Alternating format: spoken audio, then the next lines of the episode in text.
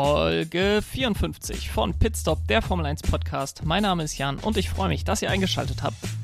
Der große Preis von Aserbaidschan steht vor der Tür und nachdem wir ja in Monaco ein Straßenrennen haben, steht direkt das nächste Straßenrennen uns ins Haus. Dieses Mal mit einem sehr, sehr anderen Charakter. Ähm, Monaco war ja die kürzeste Strecke mit Abstand im Kalender. Jetzt haben wir eine relativ lange Strecke mit 6,003 Kilometern, also ziemlich genau 6 Kilometern. Ähm, 20 Kurven insgesamt, 7 rechts, 13 links, dementsprechend gegen, die, gegen den Uhrzeigersinn die Strecke. Äh, man hat zwei DRS-Zonen, einmal auf einer langen Startzielgeraden, die über ein Kilometer lang ist. Ähm, also nicht die DRS-Zone, die äh, Startzielgeraden, aber eben ähm, dort mit guten Überholmöglichkeiten und dann nach Kurve 2 eine zweite DRS-Zone, wenn man es auf der Startzielgeraden äh, noch nicht geschafft hat. Der letzte Sieger, den wir hier hatten in Baku, war Valtteri Bottas 2009. Und äh, wir sind jetzt zum fünften Mal auf den Straßen Bakus. Und ich muss sagen, dass die Strecke nicht unbedingt meine Art von Strecke ist. Ich bin eigentlich kein Traditionalist oder so, dass ich irgendwie sagen würde, neue Strecken finde ich generell blöd, lasst uns nur auf den äh, alten europäischen Strecken fahren. Das will ich gar nicht mal unbedingt sagen. Aber irgendwie finde ich, ist schon sehr erzwungen, dass Baku, dass die Strecke da eine spannende Strecke sein soll, dass das äh, immer gutes Racing liefert. Und ja, es gab auf jeden Fall spannende Rennen in den vergangenen Jahren. Man denkt zurück an das Drama mit Danny Ricciardo und Max Verstappen, die ausgeschieden sind. Dann hatten wir 2017 das verrückte Rennen, wo Danny Ricciardo gewinnt und äh, Lance Stroll auf dem Podium ist. Und diese Rennen waren auf jeden Fall spannend, das waren gute Rennen, aber gutes Racing im eigentlichen Sinne kommt auf dieser Strecke eigentlich nie so richtig zustande. Ähm, was ich damit meine, ist, dass wirklich zwei Autos durch die Kurven nebeneinander fahren, dass sie über mehrere Kurven hinweg äh, nebeneinander fahren können, dass man verschiedene, verschiedene Linien durch die Kurven nehmen kann. Denn es ist eine sehr lange Geraden und dann haben wir eigentlich nur 90 Grad Kurven, ähm, bis auf natürlich die äh, den Teil der Strecke, der durch die Altstadt führt, durch die durch die ähm, Burg führt, durch das Schloss führt. Allerdings ist es dort so eng, dass da eigentlich auch kein Überholen äh, stattfinden kann.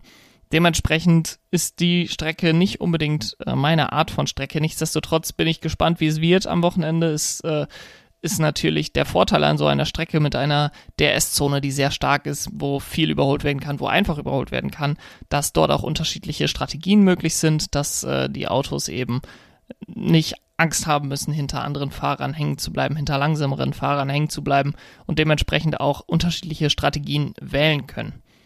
Außerdem freue ich mich, dass Mercedes jetzt mal wirklich unter Zugzwang ist. Man hatte ja am ersten Wochenende in Bahrain die Führung in der Weltmeisterschaft übernommen und sie seitdem nicht mehr abgegeben weder in der Fahrer-WM noch in der Konstrukteurs-WM, bis zu dem fatalen Wochenende, äh, letztes Wochenende in Monaco. Und ich bin sehr gespannt, wie sie darunter, wie sie daraus äh, wiederkommen.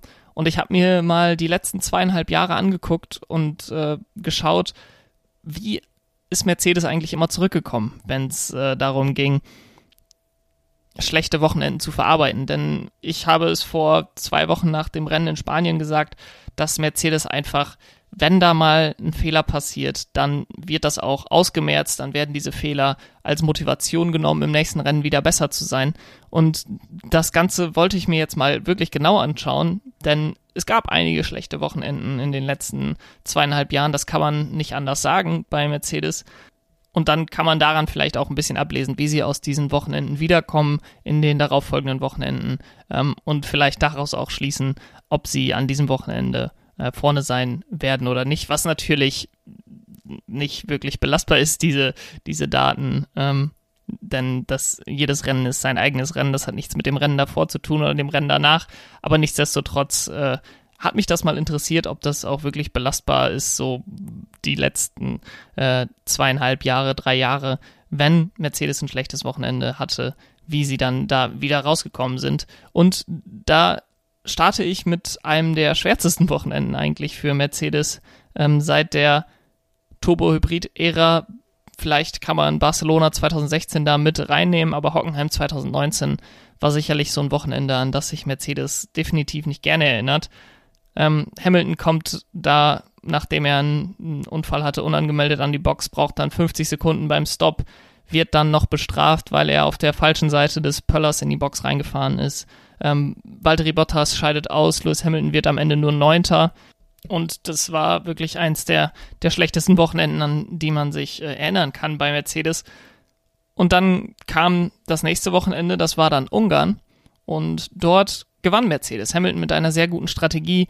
Ähm, erinnerte sehr, beziehungsweise andersrum, das äh, Rennen in Spanien erinnerte eben sehr an das Rennen in Ungarn damals 2019, als äh, Max Verstappen von der Pace her eigentlich besser war. Lewis Hamilton konnte nicht vorbeikommen auf der Strecke, deswegen hat man ihn zum zweiten Mal zum Stop reingeholt und dann hat er seinen Reifenvorteil nutzen können, ähm, um eben an Max Verstappen vorbeizugehen in den letzten Runden dementsprechend äh, wirklich ein sehr gutes Wochenende, muss man wirklich sagen. Nachdem man äh, in Deutschland ein sehr schlechtes Wochenende hatte, nachdem Verstappen in Deutschland gewonnen hatte und dann seine erste Pole Position holte in Ungarn, war da so ein bisschen Gerede, okay, vielleicht kann Max Verstappen ähm, nochmal gefährlich werden für Lewis Hamilton in der Fahrerweltmeisterschaft. Klar, es war ziemlich groß noch der Abstand, aber es war auch erst die Hälfte der Saison rum, nicht mal die Hälfte der Saison rum zu dem Zeitpunkt. Und äh, wenn Red Bull und Verstappen ein richtig gutes äh, zweites, eine richtig gute zweite Saisonhälfte hingelegt hätten, wäre das vielleicht auch möglich gewesen. Aber dadurch, dass Hamilton dann schon in Ungarn Verstappen wieder schlagen konnte, war diese, dieser ganze, das ganze Gerede, dass äh, Verstappen ihm gefährlich werden konnte, schon deutlich leiser nach dem Rennen in Ungarn. Und äh, dann hatte ja insbesondere Ferrari einen guten Lauf im zweiten Halbjahr 2019, äh, wodurch dann Verstappen auch eben gar keine Chance mehr hatte auf die Weltmeisterschaft und Lewis Hamilton relativ einfach am Ende der Saison sich zum Weltmeister küren konnte. Bis dahin hatte Mercedes allerdings noch ein zweites schwaches Wochenende. Es war auf keinen Fall so katastrophal wie äh, in Deutschland 2019, aber in Singapur lag Lewis Hamilton auf Platz 2 und man holte ihn dann nicht früh genug rein, beziehungsweise man verschlief total die Pitstops und äh, Sebastian Vettel und Max Verstappen kamen beide vor ihm rein, unterkatteten ihn beide. Ähm, Lewis Hamilton fällt von Platz 2 auf Platz 4 zurück. Am Ende des Tages wird er Vierter im Rennen. Äh, sicherlich ein sehr enttäuschendes Wochenende, bei dem äh, Sebastian Vettel gewinnt vor Charles Leclerc und Max Verstappen. Auf keinen Fall so schlimm wie Deutschland 2019, aber Mercedes ist nun mal auf so einem Niveau, wo man sagen kann, wenn man als Mercedes nicht aufs Podium fährt ähm, und man das durch einen eigenen Strategiefehler gemacht hat, das dafür gesorgt hat, dass man nicht auf dem Podium steht, dann ist das ein ziemlich schlechtes Wochenende gewesen. Und so kam Mercedes dann am darauffolgenden Rennwochenende in Sochi an die Strecke und Lewis Hamilton gewinnt vor Valtteri Bottas Platz 1 und Platz 2. Im Qualifying waren noch äh, Vettel und Leclerc vorne. Im äh, Rennen waren es dann eben Hamilton und Bottas eben nach, auch nach einem Motorschaden für Sebastian Vettel, wo ähm, Lewis Hamilton dann durch ein virtuelles Safety Car Glück hatte, dass er auf Platz 1 kam, aber nichtsdestotrotz, man hat sofort wieder, kam sofort wieder in den, in den Tritt nach äh, diesem Ausrutscher in Singapur. Und gucken wir es gucken wir aufs letzte Jahr, dann fällt auf, dass Mercedes zwei große Fehler gemacht hat, eigentlich in Rennen. Ähm, und das war einmal Monza 2020. Ich denke, das ist eindeutig. Lewis Hamilton wird an die Box geholt, obwohl die geschlossen ist. Ähm, fällt dann bis ans Ende des Felds zurück, weil er eine 10 Sekunden Stop-Go-Strafe absitzen muss. Kämpft sich dann noch relativ äh, gut durch, aber auch Valtteri Bottas, der im Mittelfeld gefangen war, ähm, konnte nicht nach vorne kommen und dementsprechend wieder kein Podium mit Mercedes, äh, mit Pierre Gasly, der dort gewinnt und sicherlich ein sehr, sehr schlechtes Wochenende für Mercedes gewesen damals.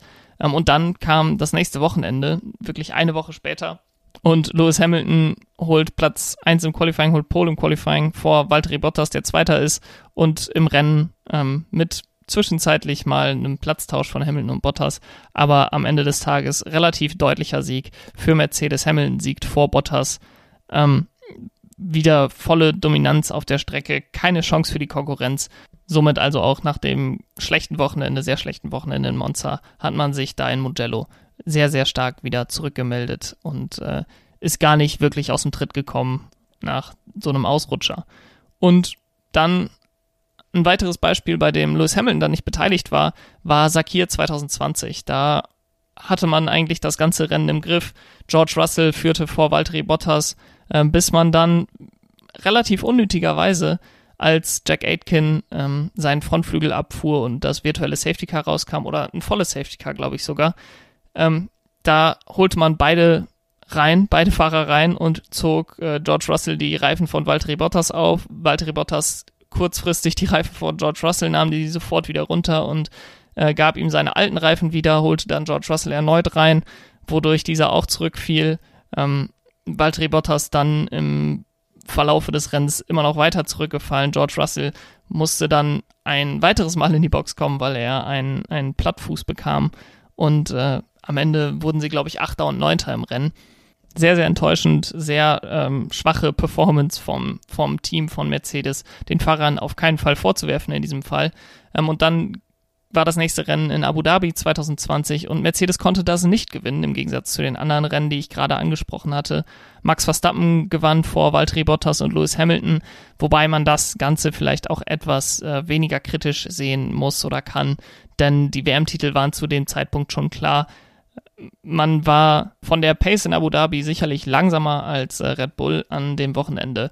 Nichtsdestotrotz, ich glaube, wenn es wirklich noch um die Weltmeisterschaft gegangen wäre, dann hätte man sich bei Mercedes vielleicht nochmal eine Taktik ausgedacht, wie man äh, einen Valtteri Bottas vor Max Verstappen bekommt oder ähm, einen Lewis Hamilton vor Max Verstappen bekommt. Ich glaube, wenn es da hart auf hart gekommen wäre, ähm, weiß ich nicht, ob Mercedes zwangsläufig gewonnen hätte, aber sicherlich hätte man Max Verstappen einen größeren Kampf geboten. Und dann sind wir auch schon in diesem Jahr und auch dieses Jahr war Monaco nicht das erste katastrophale Wochenende oder schwache Wochenende von Mercedes. Ähm, man denkt da zurück an Imola. Lewis Hamilton setzt den Wagen eigenständig in die Wand, fällt auf P7 zurück, wird am Ende noch Zweiter, macht also eigentlich noch das Beste draus. Ähm, Valtteri Bottas scheidet aus, nachdem er einen ziemlich heftigen Crash mit George Russell hatte und vorher die ganze Zeit auf Platz 9 und Platz 10 äh, rumhing ziemlich enttäuschendes Wochenende für Mercedes rundum, äh, weil man eben auch nach dem Saisonauftakt, bei dem man Red Bull noch schlagen konnte, ähm, diesmal Max Verstappen den Vortritt lassen musste. Aber dann kam das Rennen in Portugal und Lewis Hamilton gewinnt. Ähm, Bottas wird Dritter am Ende des Tages, aber man zeigte in Portugal wirklich erstmalig so wieder dominante Pace, ähm, die man ja von Mercedes in den letzten sieben Jahren gewohnt ist und verarbeitete also auch das äh, schwache Wochenende in Imola ziemlich gut. Fasse ich also nochmal zusammen. Wir hatten jetzt in den letzten zweieinhalb Jahren fünf schlechte Wochenenden bei Mercedes, die ich jetzt so auf die Schnelle so einordnen würde. Nach diesen fünf schlechten Wochenenden in den folgenden Rennen hatte man vier Siege geholt, neun Podestplätze. Den einzigen Podestplatz, den man nicht geholt hat in der ganzen Zeit, ähm, war in Ungarn, wo Valtteri Bottas einen Flügelschaden hatte und dadurch zurückgefallen ist. Ansonsten ähm, bei allen Rennen beide Fahrer auf dem Podium gehabt. Es wird sehr, sehr interessant zu sehen, ob äh, Mercedes das Ganze aufrechterhalten kann.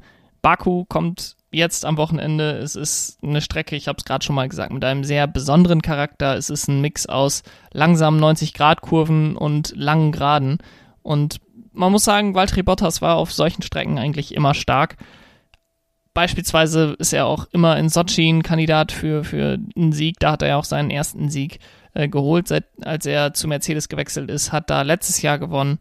Und ähm, ich habe mir mal, nachdem ich am letzten Wochenende, letzten Rennwochenende ähm, gehört hatte, dass die, die Wettquote von Charles Leclerc für die Pole Position bei 26 zu 1 lag vor, vor dem ersten freien Training, dann bis auf 9 zu 1 runtergegangen ist bis zum Qualifying und er dann ja die Pole Position geholt hat, habe ich mir mal die Quoten angeguckt, wie es dann für den Rennsieg steht am äh, kommenden Wochenende. Und da ist bei Bottas eine Quote von 9 zu 1 und das finde ich sehr interessant. Ich glaube, Valtteri Bottas ist ein Anwärter auf den Sieg. Ich habe mir selbst gesagt, dass ich Valtteri Bottas nicht mehr als Sieger tippen werde, solange er keinen Sieg holt. Da bin ich jetzt sehr gut mitgefahren, die letzten zwölf Rennen, und deswegen werde ich das auch nicht weitermachen. Äh, aber grundsätzlich, also bei, bei Valtteri Bottas ist die Quote eben, liegt bei neun. Also wenn man einen Euro einsetzt, würde man neun gewinnen. Ähm, bei Lewis Hamilton und Max Verstappen liegt die Quote bei 2,25 glaube nicht, dass es viermal unwahrscheinlicher ist, dass äh, Valtteri Bottas gewinnt, als dass Max Verstappen oder Lewis Hamilton gewinnt. Dementsprechend wäre ich nicht allzu geschockt, wenn Valtteri Bottas den Sieg holt in Russland. Meine Vorhersage ist allerdings, dass ich Lewis Hamilton wieder auf Pole sehe ähm, und er das Rennen dann auch gewinnen wird in Baku. Allerdings vor Valtteri Bottas, der den zweiten Platz holt und vor Max Verstappen. Ähm, Hamilton, Bottas, Verstappen ist nun mal ein Podium, was wir schon sehr, sehr oft gesehen haben. Aber man muss auch sagen, Baku ist immer wieder für eine Überraschung gut. Ich habe es äh, am Anfang schon angesprochen. Lance Stroll stand hier auf dem Podium. Äh, Sergio Perez stand 2018 auf dem Podium. Ähm, ich bin da wirklich sehr gespannt. Wir hatten Drama, wir hatten gute Rennen, schlechte Rennen schon in Baku und hoffe, dass wir dieses Wochenende mal wieder ein spannendes, gutes Rennen in Baku sehen werden. Der Rennstart an diesem Wochenende eine Stunde früher, als wir das gewohnt sind, und zwar schon um 14 Uhr, ähm, logischerweise mit der Zeitverschiebung nach Aserbaidschan, äh, die eigentlich zwei Stunden beträgt. Man fährt, glaube ich, um 16 Uhr dann in äh, Baku Ortszeit und um 14 Uhr eben deutscher Zeit. Ich werde dann am Sonntag nach dem Rennen wieder für euch da sein mit einer neuen Folge. Ähm, übers Wochenende könnt ihr mir auch gerne auf meinen Social Media Kanälen folgen. Äh, bei Twitter pitstopf1 Jan oder bei Instagram pitstopf1 Podcast. Und dann verpasst ihr auch nicht, wenn eine neue Folge veröffentlicht wird. Und bis dahin wünsche ich euch eine schöne Woche. Bis dahin. Ciao.